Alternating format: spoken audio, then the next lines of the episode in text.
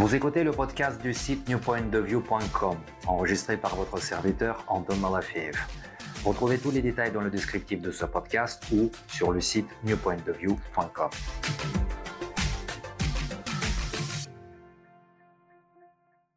Deux sexes pour trois genres ou plus c'est un nouvel article que j'ai décidé de sonoriser. Il a été initialement publié le 6 octobre 2018 dans mon blog New Point de View.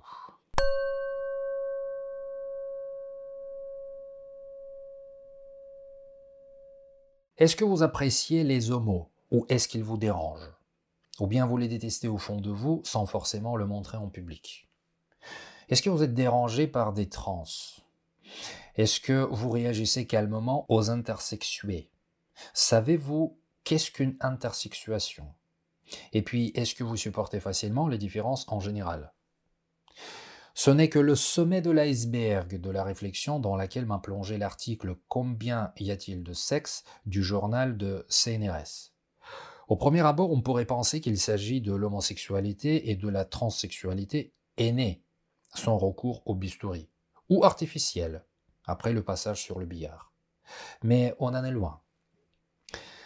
J'emploie à dessein quelques citations de cet article qui m'a induit en réflexion sur la psychanalyse, la politique, notre société basse du front, ainsi que la science, qui se bat contre l'obscurantisme dans la société et dans le milieu scientifique lui-même.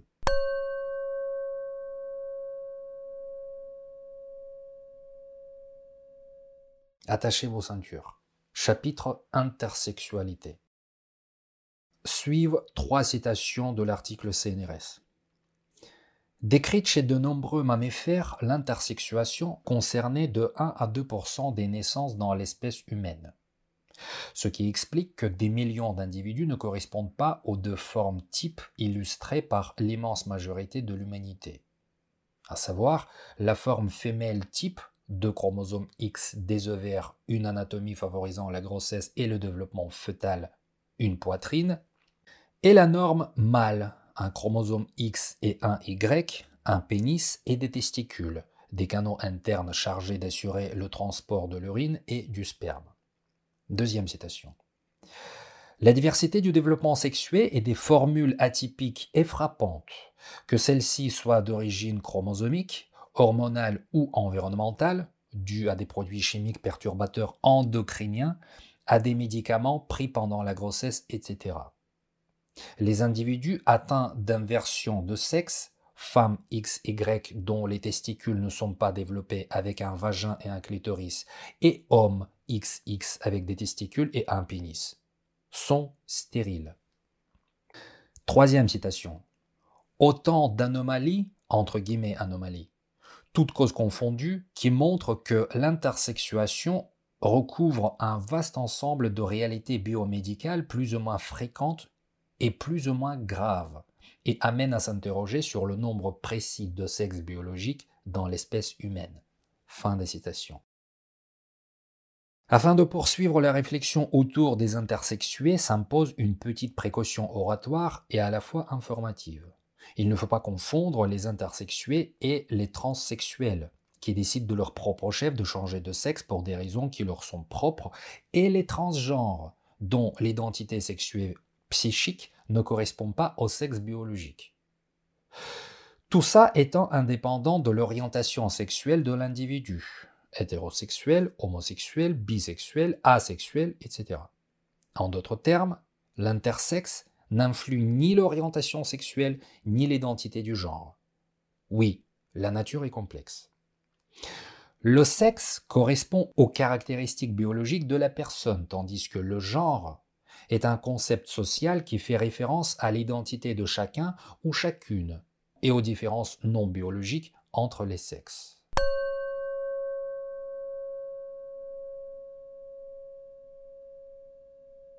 Chapitre Le vif du sujet. Nouvelle citation de l'article CNRS.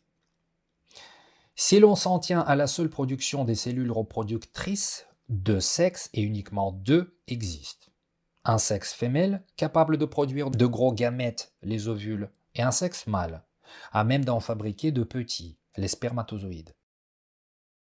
Mais ce critère gonadique, lié aux glandes reproductives, ovaires et testicules, n'est pas le seul élément servant à définir le sexe biologique.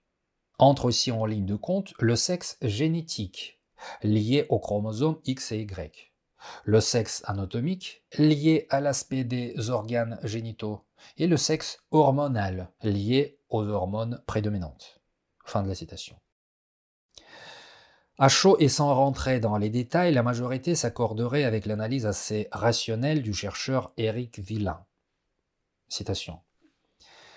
Les états intermédiaires des différents sexes biologiques sont extrêmement rares et souvent associés à une infertilité, ce qui d'un point de vue évolutif les condamne à une impasse.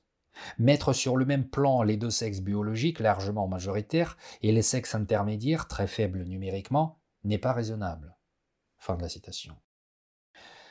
En revanche, si on pousse la réflexion plus loin en y appliquant un regard philosophique, comme le fait le philosophe des sciences Thierry Hockey, les choses prennent une autre couleur. Citation. Il est impossible, bien sûr, de nier la réalité des deux sexes, dont témoigne le binarisme des gamètes. Toutefois, vouloir ranger l'ensemble des humains dans deux boîtes bien hermétiques, les hommes et les femmes, apparaît pour le moins réducteur et peu respectueux de ce qu'il a né biologiquement. Surtout, la grande leçon philosophique que nous donne l'intersexuation et que le sexe biologique est acquis au cours d'une histoire développementale, poursuit le penseur. Autrement dit, les différents niveaux du sexe biologique ne sont pas tous réalisés à la même période de la vie.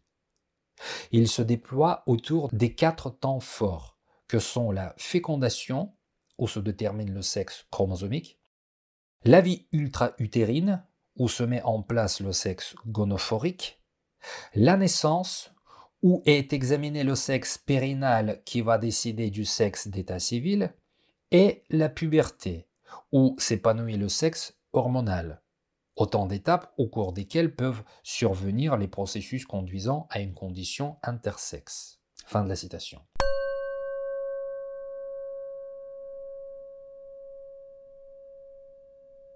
Chapitre rationalité dans la science, la psychanalyse et la philosophie. Pourquoi alors la science, en l'occurrence la biologie, a mis un temps fou à concevoir comme normal l'existence d'une pluralité de types sexués? Et c'est ici que le plus intéressant fait surface. Citation c'est que l'étude des mécanismes de détermination de sexe a longtemps été influencée par l'idéologie patriarcale qui imprègne la plupart des sociétés, répond Joël Wiels, biologiste, directrice de recherche au CNRS. De la fin des années 1950 au début des années 1990, la biologie qui n'est pas et ne sera jamais un savoir neutre s'est focalisé sur les gènes impliqués dans la formation des testicules et a totalement ignoré ceux susceptibles d'intervenir dans le développement des ovaires. L'idée a prévalu, jusqu'à récemment, que l'on est fille à défaut de posséder certains gènes de masculinité et que le chromosome Y joue un rôle dominant dans la sexuation. Fin de la citation. Il se trouve qu'il y a à peine 30 ans, une telle représentation du monde était possible. Doit-on remercier les vestiges de la pensée moyenâgeuse ayant survécu jusqu'à la fin du XXe siècle Ou doit-on remercier Freud? Freud ne parlait du fantasme féminin de récupération du pénis manquant. La personnalité féminine se baserait carrément sur une frustration d'être privé à la naissance du pénis. Rien que ça. Les hommes ne sont pas frustrés, eux, de la privation du vagin et des seins, dont ils sont obsédés toute leur vie. Mais les femmes, les pauvres, souffriraient sans le pénis entre les jambes et en seraient jalouses. Le pénis, donc, tel un nombril du monde, épargnerait son porteur de toute souffrance et de fantasmes de récupération quelconque. Depuis au moins 80 ans, cette théorie, parmi d'autres, fait office de base de la psychanalyse moderne. Et comme au temps de l'Inquisition, le tribunal catholique contre les hérétiques, créé en France, ayant existé pendant cinq siècles en Europe. Le moindre écart intellectuel de l'héritage du père de la psychanalyse noircit et décrédibilise tout non-conformiste. Très intéressant. L'évolution de notre conscient collectif, attardé par des courants idéologiques le plus souvent religieux et par la bien-pensance et adossés, a toujours influencé et continue d'influencer le développement scientifique encore de nos jours. La notion du scientisme apparue au XIXe siècle, qui est vouée à décrire le monde tel qu'il est, c'est-à-dire sans la foi et sans les références anciennes, coutumes, traditions, superstitions, croyances, n'a toujours pas réussi, en tout cas pas dans tous les domaines, à libérer le travail scientifique des préjugés ancrés de génération en génération dans notre conscient collectif. Extraordinaire tout de même, à une époque où l'intelligence artificielle est en passe de devenir réalité. Parenthèse. Va-t-on baser, programmer les robots sur nos prérequis d'une autre époque qui ont contribué à tous les fourvoiements, et le mot est faible, que l'humanité ait pu connaître? Patriarcat, esclavage, racisme, capitalisme, communisme, inégalité des sexes, et j'en passe. Visiblement, c'est précisément dans cette direction que tout est en train de bifurquer. Nouvelle citation. Certes, les processus génétiques à l'œuvre dans le développement femelle font l'objet d'un nombre croissant de travaux et la biologie, moins androcentrée, andro du grec ancien homme-mâle, donc moins centrée sur l'homme, admet de multiples gradations entre la forme femelle typique et la forme mâle typique. Beaucoup en revanche continuent de voir dans l'intersexuation une erreur de la nature, voire une monstruosité pathologique. Que le commun des mortels, pour la plupart peu ou pas éclairés, continue de le penser, c'est presque une normalité dans le monde qui est le nôtre. En revanche, qu'un tel égarement puisse encore être présent dans les têtes de certains chercheurs et ou penseurs, cela dépasse l'entendement. Certains individus découvrent leur intersexualité seulement à l'adolescence, d'autres s'en rendent compte déjà à un âge adulte. Car en dépit des organes sexuels, par exemple masculins, on peut avoir des chromosomes du sexe opposé, chromosome XX au lieu de XY. Or, l'intersexualité n'a pas toujours l'apparence physique évidente. Nouvelle citation. Malgré la mobilisation de mouvements sociaux, féminisme, mouvement LGBT, etc., cette étrangeté demeure mal tolérée par l'opinion tant la bicatégorisation des sexes, la division de l'humanité en deux sexes bien définis et exclusifs l'un de l'autre, structure l'ordre social depuis des siècles. Vouloir à tout prix répartir l'humanité en deux sexes implique que de lourds traitements hormonaux et chirurgicaux soient toujours utilisés dès la petite enfance pour corriger les ni ceci ni cela ou les et ceci et cela. Même si les intersexes adultes et certains médecins critiquent cette politique du bistouri, synonyme de changement irréversible et de souffrance physique et psychique. Fin de la citation. Et j'en ouvre tout de suite une autre. Nécessaire quand une malformation des gonades, par exemple, risque de dégénérer en tumeur cancéreuse, la chirurgie de la réassignation sexuelle dans les cas où la survie du sujet n'est pas en jeu, mutile des corps au nom d'une binarité biologiquement contestable. L'enfer, comme toujours, est pavé de bonnes intentions. Tant la bicatégorisation des sexes structure l'ordre social depuis des siècles. C'est ainsi en l'occurrence que la religion et les vieilles croyances continuent à influencer la conscience et la bonne conduite en société, y compris dans les pays non laïques. À une époque, à l'Union soviétique, on rééduquait les gauchers à écrire de la main droite. Ils étaient considérés presque comme des cancres, car ils n'arrivaient pas à écrire de la main droite comme tout le monde. Progressivement, cette anomalie entre guillemets gauchère est devenue plus acceptable, jusqu'au point où aujourd'hui les gauchers sont perçus sans ambiguïté. Comme presque partout dans le monde, la norme sociale d'être droitier s'est élargie à droitier et gaucher. En revanche, la norme sociale du binarisme du genre est beaucoup moins souple envers les intersexués. Pour l'heure ou à jamais. Compte tenu du pourcentage très faible des intersexués, l'ONU estime jusqu'à 1,7% de la population mondiale, il est possible que l'intersexuation soit en effet une anomalie propre aux humains et à beaucoup de mammifères. Par contre, même si ça n'est une L'intersexuation n'est pas mortelle pour les individus concernés, ni pour la société qui les entoure. Cette société qui a du mal à supporter les différences car elle ne rentre pas dans son moule habituel du binarisme de genre. De plus, les intersexués sont stériles. Cette information devrait rassurer les 98,3% des normaux, qui au fond d'eux ont peur pour l'espèce humaine à chaque fois qu'ils parlent des intersexes, des homos ou des child free par exemple.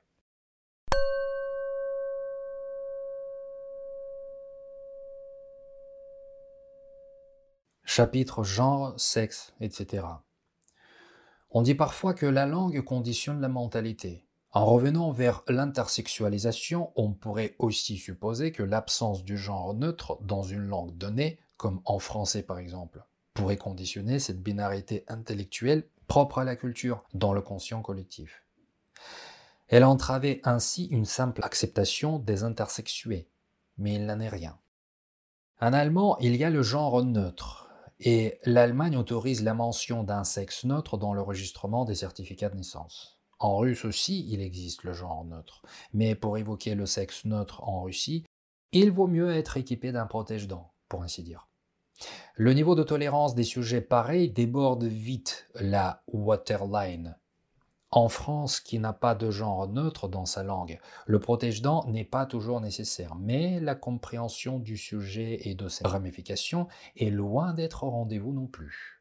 La preuve en est, je cite, Qu'un tel égarement dans le monde occidental qui est persuadé de détenir la primauté dans le progrès moral puisse encore être présent dans l'esprit de certains chercheurs et ou penseurs, cela dépasse l'entendement.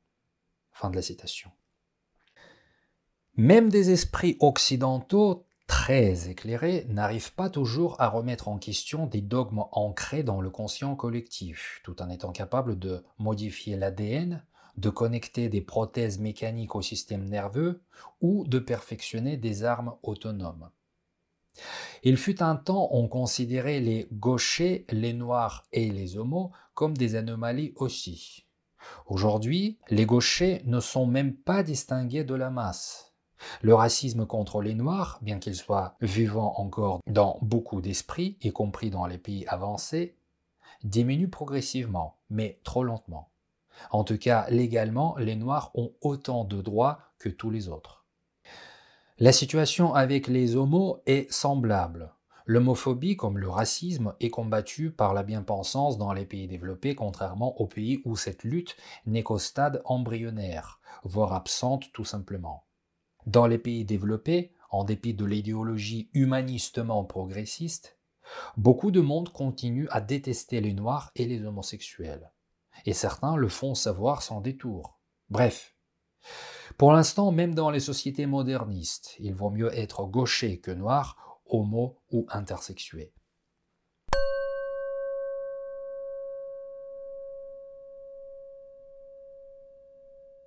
Dernier chapitre, de l'ignorance au mépris.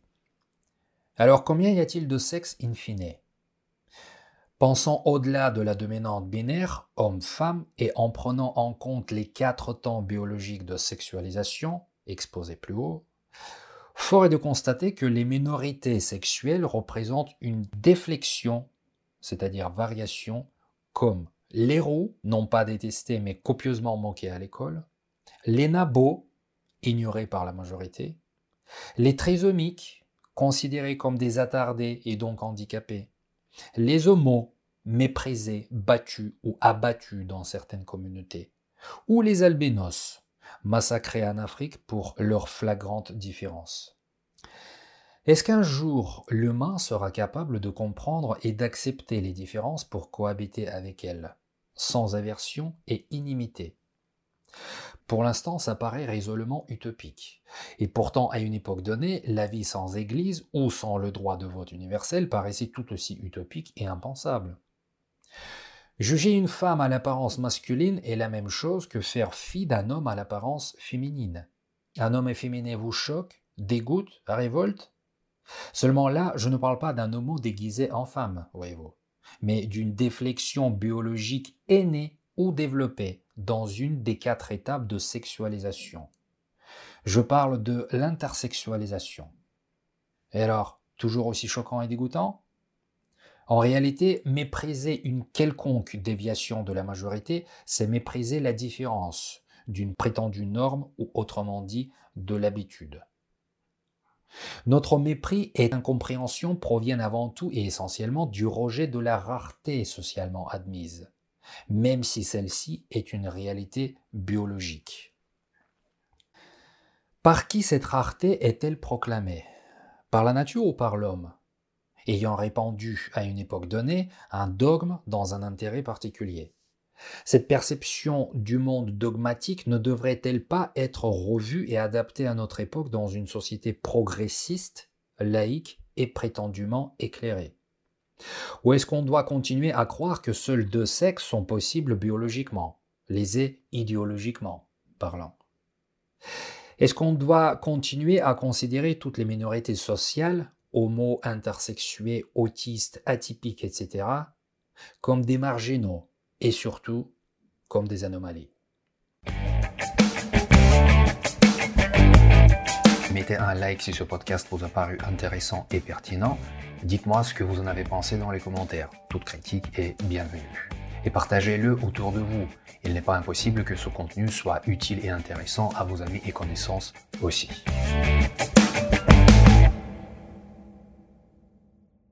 Merci.